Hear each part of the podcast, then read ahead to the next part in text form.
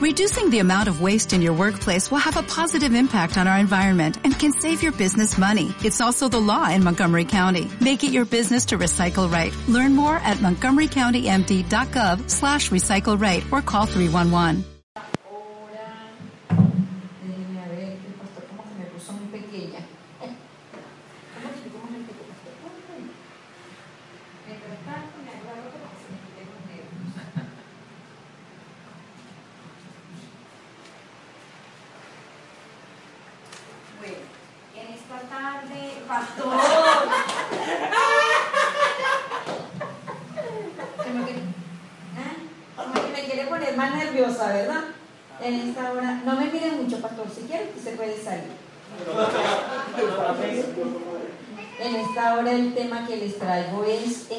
Parte del altar o del tabernáculo quieres estar.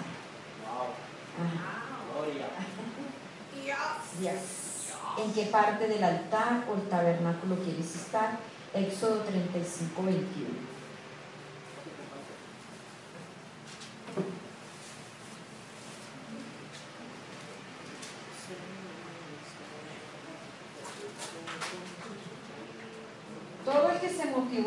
todo el que se motivó y tuvo buena voluntad vino y trajo una ofrenda al Señor para la hechura de la carpa del encuentro.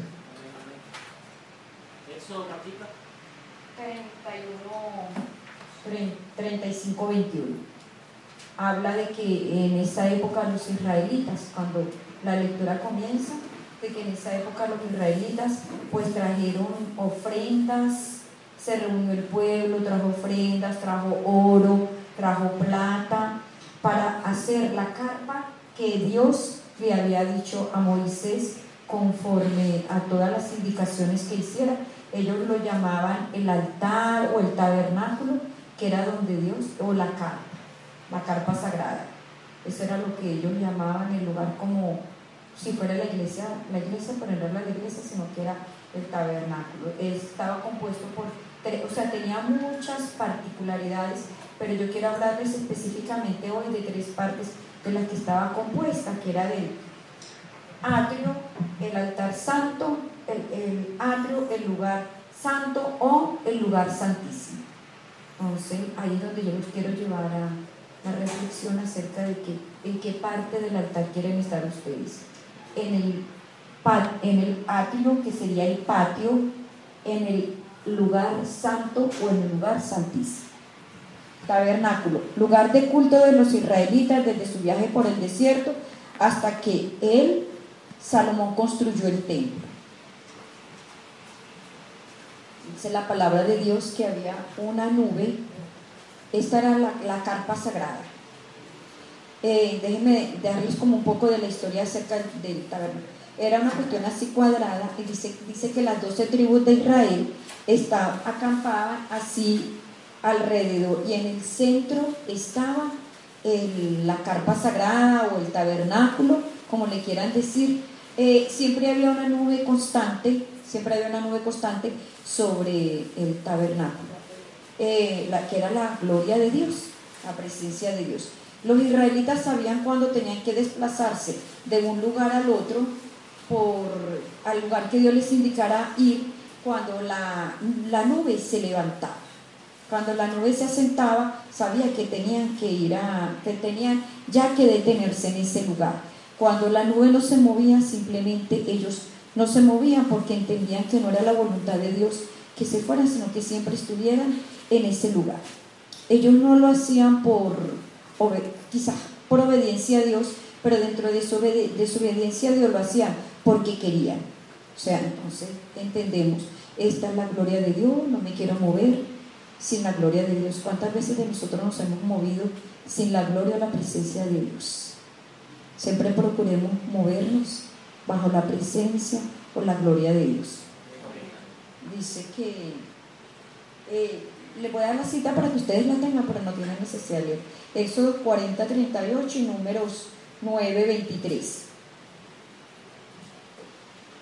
Les voy a hablar de el atrio. El atrio era el lugar, esta estaba la carpa. El atrio era como el patio, donde ellos entraban, ellos tenían su puerta y entraban y lo primero que se iban a conseguir era el atrio. Ahí iba todo el pueblo, todo el que quisiera, todo el pueblo, no, no era todo el que quisiera, porque ellos tenían que presentarse. Ahí iba todo el pueblo a llevarle al sacerdote las ofrendas que se le iban a hacer a, a que le iban a ofrecer a Dios, los sacrificios y todo eso, todo eso que llegaban a las manos del sacerdote, pero solo el pueblo llegaba hasta el lugar, el atrio, más nada, hasta ahí llegaba el pueblo. Eh, después sabemos que era el sacerdote el que hacía las presentaciones a Dios.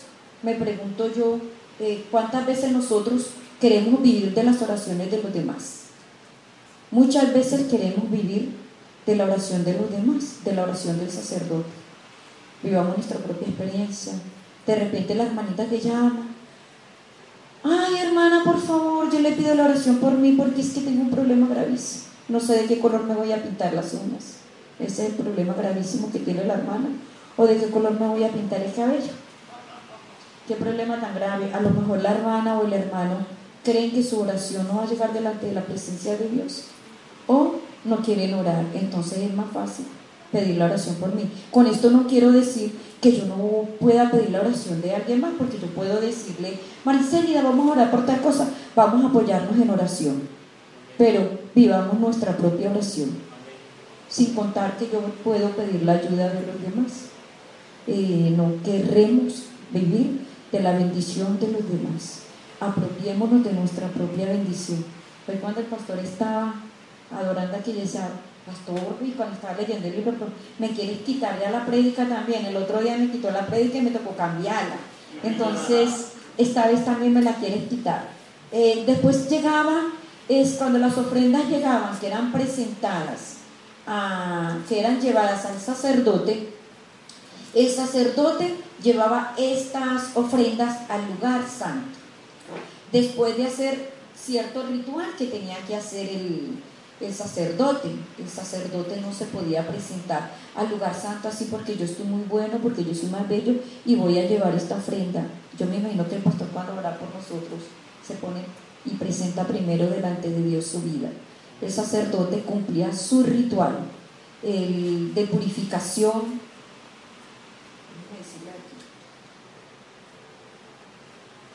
Ajá, de su ritual de purificación Dice que se mataba el animal que él iba a ofrecer y se untaba las orejas de sangre. Yo me ponía a pensar, cuando estaba preparando eso, qué tremendo, como que nosotros ahorita tuviésemos que matar un palomo, por mí va a vivir toda la vida, ¿verdad? Pero que tuviésemos que, tuviésemos que matar un animal y untarnos las orejas de sangre. Y entonces tú después te imaginas lo que diría la gente, mira, va el loco ese con esa sangre en las orejas, ¿qué significará eso? Sé que se echaba esa sangre en las orejas, porque eso significaba que, aquí, porque significaba que era la ley de Dios la que él estaba escuchando. No, Mari, no solo un palomo, pero el día que me llevaran un carnero, un chivito, yo creo que uno sale corriendo, yo no sé, bueno, el pobre, de verdad que el sacerdote... de verdad que yo me imagino que el sacerdote tenía así como guarama. Sí. sí, para hacer eso no sería nada fácil. Después el sacerdote se untaba las manos de sangre. Y era porque decía que era, representaba el cumplimiento de la ley, que todo tenía que cumplirse y entonces uno cumplía los requisitos con las manos. Después ellos se untaban en los pies eh, significaba que estaban caminando en la voluntad de Dios. O sea que el sacerdote tenía que cumplir todo ese poco de requisitos. Entonces te imaginas yendo a presentar cuando cualquiera de nosotros, imagínate, si en este momento vemos un poquito cuánto nos demoraríamos cada uno que fuera a llevar su sacrificio, su ofrenda a Dios, yo creo que el hombre no tendría descanso. Pastor, menos mal que no eres pastor en ese entonces porque usted te imagina, no tendría descanso. Yo creo que el hombre, bueno, de verdad que no investigué para ver cada cuánto hacían eso, pero era normalmente que ellos hacían eso. O sea, era casi que a diario. Era a diario que se hacía ese, esos sacrificios. Entonces el sacerdote, ¿ah? No, imagínate, cada vez que pecaba, pobrecito, entonces, bueno, yo nunca presentaría ninguno. Me creería así como, ah, pero en este entonces, porque si lo hubiera sido en el pasado, no solo digo todos los días, sino a cada instante me hubiese tocado. Toma este chivito. Antes de que Dios hubiese hecho la obra en mi vida, entonces, bueno, yo creo que hubiera sido mi mamá, pobrecita, la que cada ratito hubiera tenido que estar sacando dinero para, anda hija, compra el becerro, anda hija, compra el palomo, anda hija, compra este, mi mamá pobre, entonces me tendría que hacer todos los días solo para palomino, no tendría más dinero para darnos. Después, ah,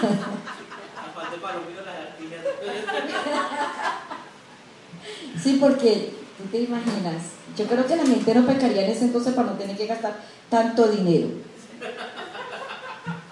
Sí, para no gastar tanto dinero. Eh, yo no le di la cita del lugar, ah, bueno, del lugar santo, estábamos hablando del lugar santo, entonces ya dijimos que ahí llegaba el sacerdote a presentar su ofrenda.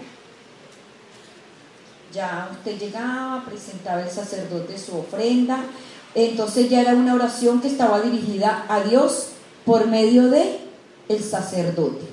El sacerdote diría, bueno Señor, aquí le traigo esto para que usted perdone el pecado de Marta. Luego venía el lugar santísimo. Al lugar santísimo si es verdad que no entraba nadie. Dice que en Éxodo 23, 63, el lugar santísimo, el grueso velo allí descrito separaba el lugar santo del lugar santísimo. Y cualquiera que fuera más allá de esa cortina moría, eh, ni por muy santo que fuera porque habla la palabra de Dios que ahí estaba descrita la gloria de Dios. O sea, detrás de ese lugar, en ese lugar santísimo, eh, estaba la presencia misma de nuestro Señor Jesucristo, eh, de, nuestro Dios, perdón, estaba la presencia misma de Dios. O sea que entonces decíamos que solo el pueblo llegaba al atrio, el sacerdote llegaba al lugar santo, eh, me pregunto yo, ¿en qué parte queremos estar? Vuelvo quiero llevar esa reflexión. ¿En qué parte estoy yo? ¿En qué parte te encuentras tú? ¿En qué parte, de nosotros, estamos? ¿En el, lugar, en el atrio, en el lugar santo, eh, viviendo de la gloria pasada de Dios o, recordándome de cuando Dios hizo esto en mi vida, cuando Dios hizo lo otro? Por eso es que decía que el pastor me quería quitar el, el mensaje cuando Dios, recuerdo cuando Dios hizo esto en mi vida, cuando Dios hizo lo otro, no teniendo la visión de el futuro. Dice que, sin embargo, el Nuevo Testamento nos deja, nos revela de cuando el velo se rasgó. Se rasgó de arriba hacia abajo. Representa cuando Cristo Jesús murió en la cruz. Dice que el velo fue rasgado. ¿Qué es la buena noticia? Que entonces ya nosotros íbamos directamente a la presencia de Dios. Ya yo no necesitaba un sacerdote, ni necesitaba un sacrificio, sino que ya iba directamente a la presencia de Dios. Ya yo no necesito que nadie ore por mí. Ya yo no necesito pedirle la oración por nadie. Ya yo necesito ponerme en la brecha delante de la presencia de Dios. Gloria a Dios por eso de que ya nosotros podemos estar delante de la presencia de Dios. Se ponía fin a la separación de eh, se ponía fin a la separación entre Dios y el hombre. Primero estábamos separados por esa cortina, por esos sacrificios, por eso nosotros vivimos ahorita en la gracia. Démosle gloria a Dios de que usted vive en la gracia y que se puede presentar directamente a Dios sin que nada, dice Hebreo, dice Hebreo 10, 20. Por el camino nuevo y vivo que Él nos abrió a través del velo, esto es de su carne, Hebreo 10, 20. Pero mi traducción dice, la, la mía dice, Jesús abre un camino nuevo para nosotros a través de la cortina. Él mismo en ese camino nuevo y vivo, es decir, lo ofreció su propio cuerpo como sacrificio. Gloria a Dios que Jesús ofreció su cuerpo como sacrificio. Ya nosotros no tenemos que sacrificar más nada, ni tenemos que recurrir donde más nadie, sino que directamente tenemos el acceso abierto para llegar a la gloria y a la presencia de Dios. Ahora después el momento de entrar confiadamente. Ya usted puede entrar confiadamente a que Dios tiene su oído presto.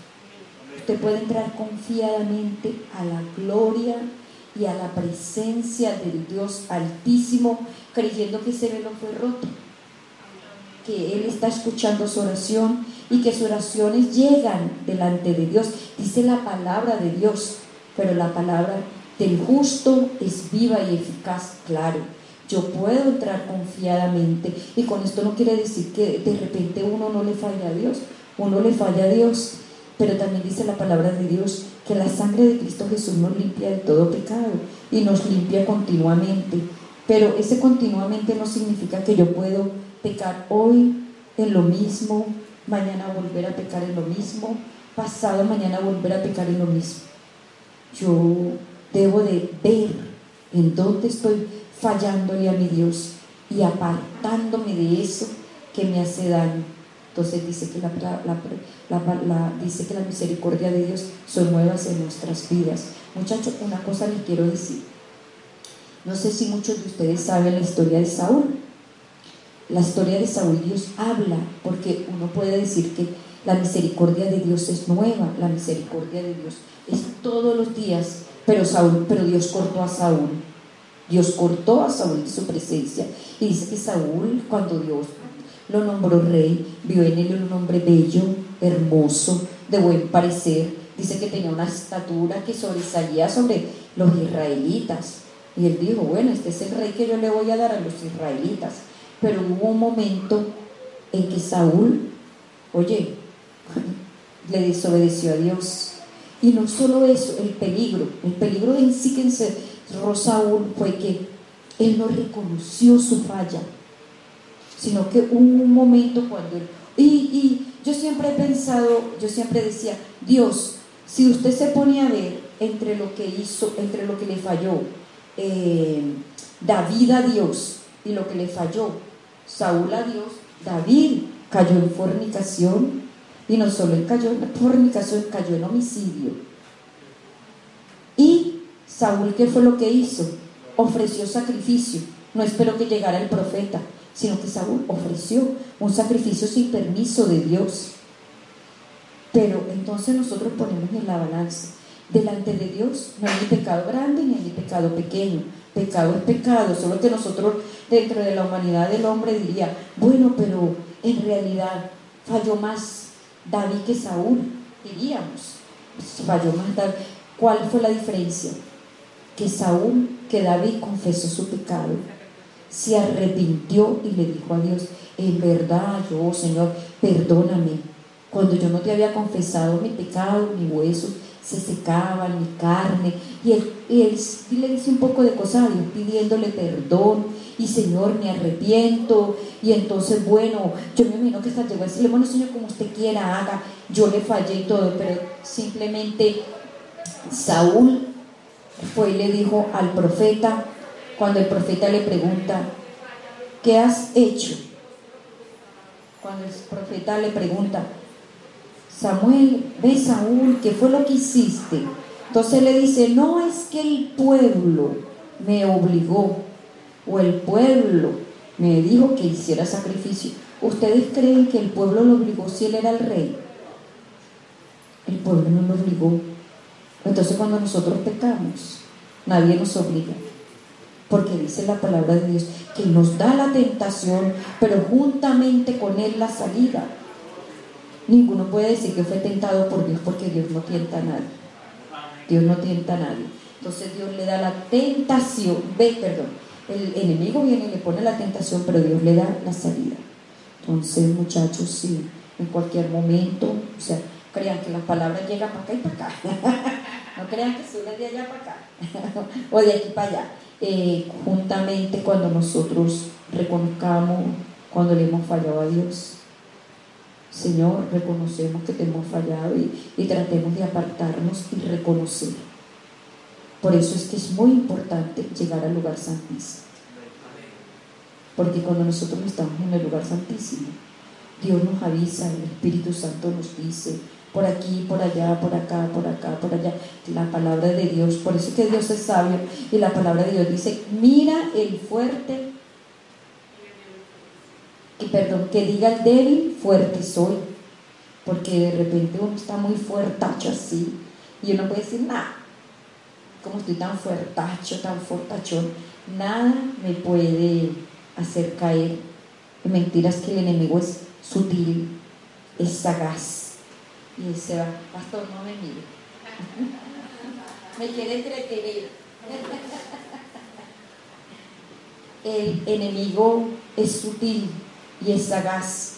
Y quizás donde usted menos piense, viene la tentación. De donde usted menos piense, viene el resbalón y el resbalón puede traer la caída. Entonces, acerquémonos al lugar santísimo a través de la sangre de Cristo Jesús entremos confiadamente a su presencia y a ver su gloria. Recordémonos que en el lugar santísimo estaba la gloria de Dios. Y gloria significa esplendor. Era la forma como Dios se le presentaba a los israelitas en todo su esplendor, en toda su gloria y en toda su majestad, como no se compara a ninguna otra. Queremos ver esa gloria.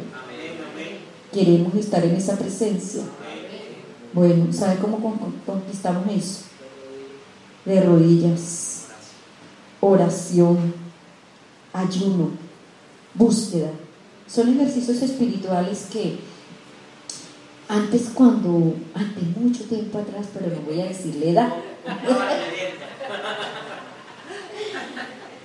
buscábamos mucho la presencia de Dios. Amar, se buscaba mucho entre los jóvenes a mí me encanta verlos como están ustedes ahora con, penetrados, comprometidos con Dios, porque me hace acordar de la época en que uno era joven y buscaba a Dios. Y entonces uno decía, oye, vamos a meternos una semana de ayuno para que Dios nos bautice con el Espíritu Santo. Eh, y algunos le preguntaron a los muchachos, muchachos, ¿y a ti ya te bautizó el Espíritu Santo? No. Bueno, ¿y qué espera? Vamos a meternos este fin de semana en retiro en la iglesia para que el Espíritu Santo te bautice. Y entonces nos reuníamos todos los jóvenes a, orar por ese joven para que el Espíritu Santo lo bautizara.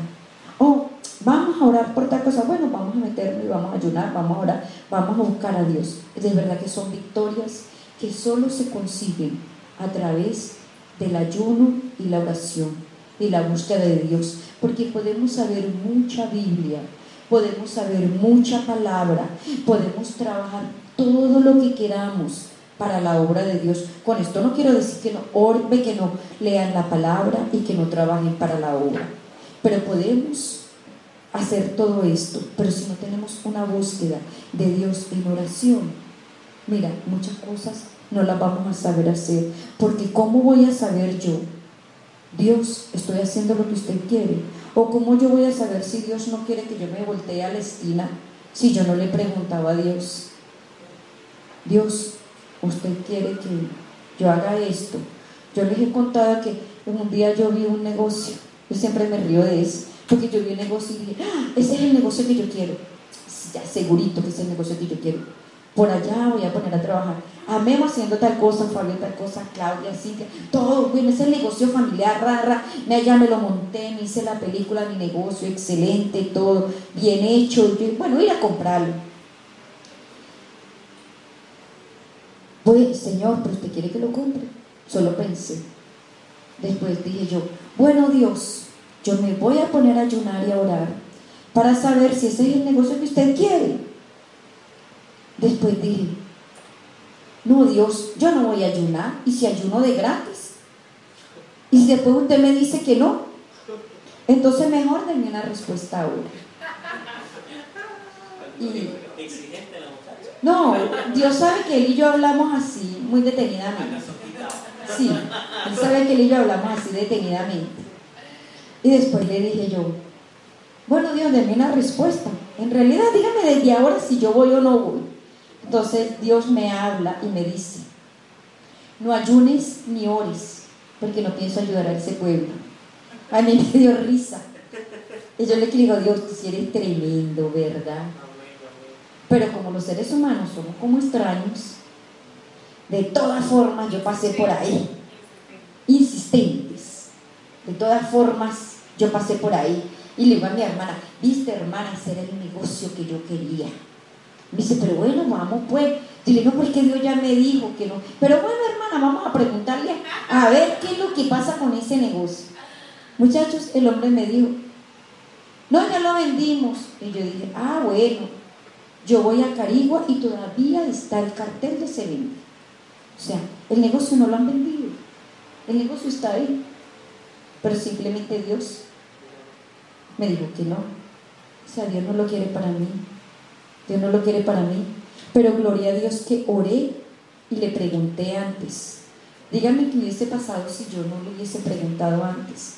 Un día compré un carro y después de que lo compré, le dije a mi sobrina, Sally, me metí un tremendo rollo. Y me dijo, ¿por qué? Porque no le pregunté a Dios si le compraba ese carro no le compraba ese carro. Y después me fui a orar, pero ya mejor que no hubiese orado.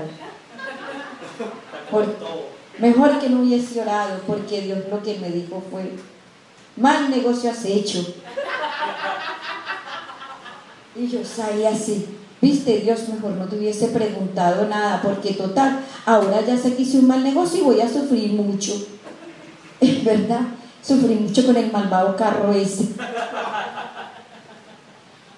Casicito que le ruego nombre para que me lo recibiera, casi, casi, ni regalado nadie lo quería. Acá le digo, nombre, bueno, te lo regalo, pues llévatelo. No, chicas, eso me va a costar mucho el arreglo. No, nadie quería el malvado carro, mire, me costó bastante. Bastante. Entonces, mi consejo es, preguntémosle a Dios. No se mueva si la nube de Jehová no está sobre su vida. Antes de usted moverse, pregúntele, Dios, tu gloria va conmigo.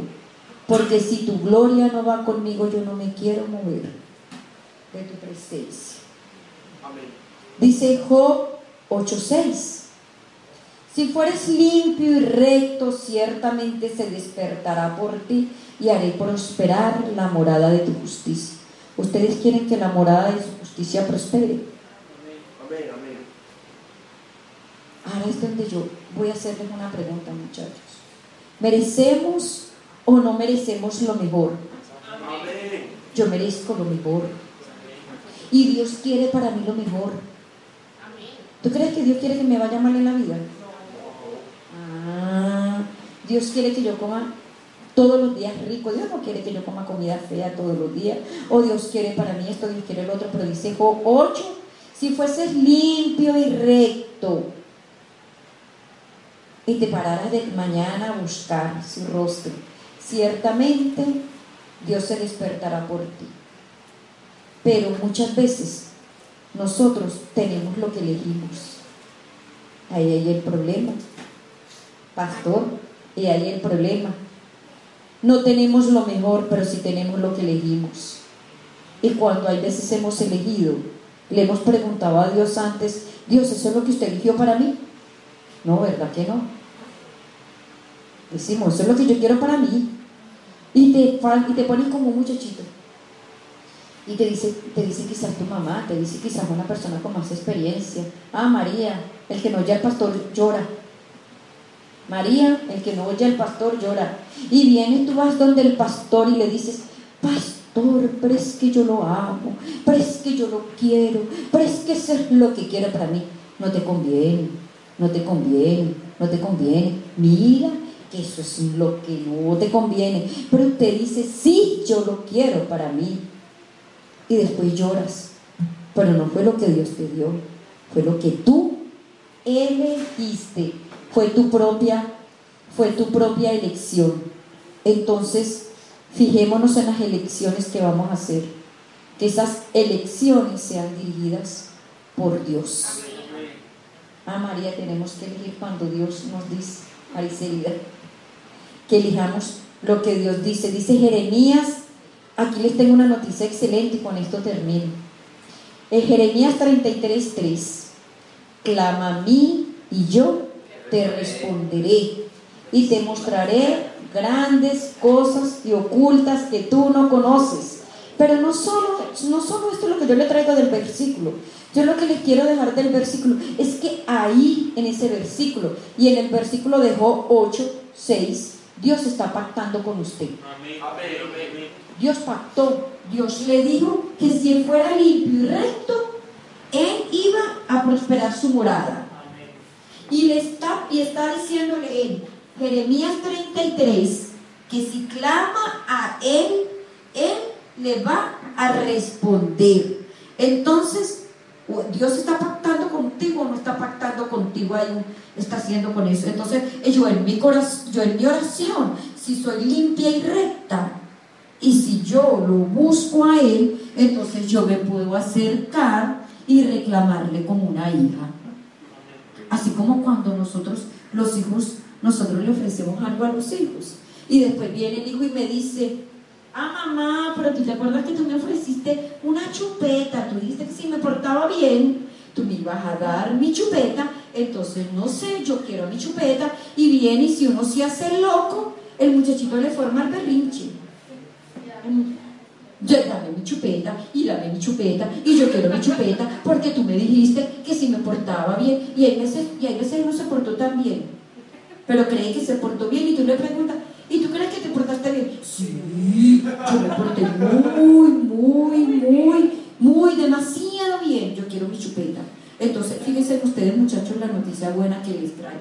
La noticia buena es que Job, por eso es que es bueno aprender también palabra, porque usted puede orarle a Dios y decirle, Señor, en Job usted me dice que si yo fuera recto y limpio, y en Jeremías usted me dice que si yo lo busco y que clame a usted, entonces usted pactó conmigo, no sé ya cómo usted va a hacer, pero ya usted pactó, usted se comprometió en su palabra.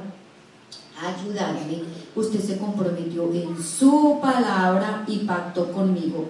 Ahora dice pacto, contrato o acuerdo, significa, significa pacto.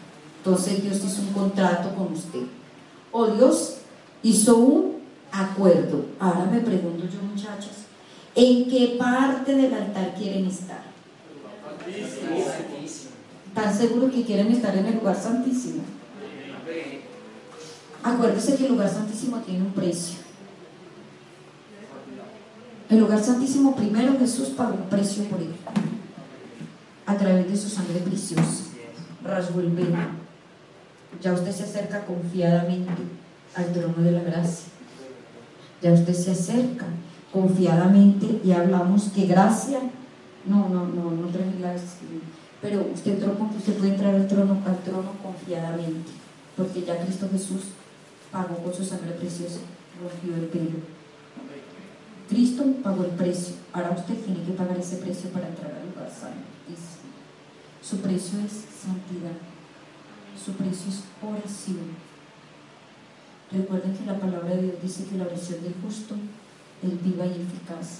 Mi traducción dice que la oración de la persona recta logra muchas cosas. Acérquese usted confiadamente al trono de la gracia, acérquese confiadamente al trono de, de Dios. Vaya al lugar santísimo, vaya a la gloria de Dios y démosle gracias al Señor, pues porque rasgó ese velo y no tenemos que pedirle la oración a nadie por nosotros. Simplemente usted puede orar y confíe que esa oración va a llegar delante de la presencia de Dios. Simplemente cuando usted busque uniones, como dice el pastor, uniones estratégicas, alianzas estratégicas. Me voy a unir, me voy a unir, me voy a unir y me voy a unir con fulano y fulano y fulano, pero porque vamos a orar por un propósito pero sus oraciones íntimas y sus oraciones personales son para usted. Yo no tengo que mandarle un mensaje a Leider mandándole decir, Leider, por favor, ora por mí. Es que las mujeres de mi trabajo me tienen obstinadas. ¿Usted cree que esa oración yo tengo que mandar ese mensaje? Yo no tengo que mandar ese mensaje porque yo sí orar. Yo puedo mandar un mensaje a Leiderman y decir, Leiderman, vamos a orar porque la hermana está enferma y vamos a unirnos en esa oración. Vamos a hacer esa alianza por esa persona para que Dios sane y muerte. ah, y, sa- y salve a esa persona. Esas oraciones sí, pero las oraciones íntimas, las oraciones de nosotros, las vamos y la victoria nuestra la vamos a conseguir de rodillas. Yo siempre les he dicho que el cristiano victorioso camina de rodillas. Así que el, cristiano victorioso anda de, de rodillas.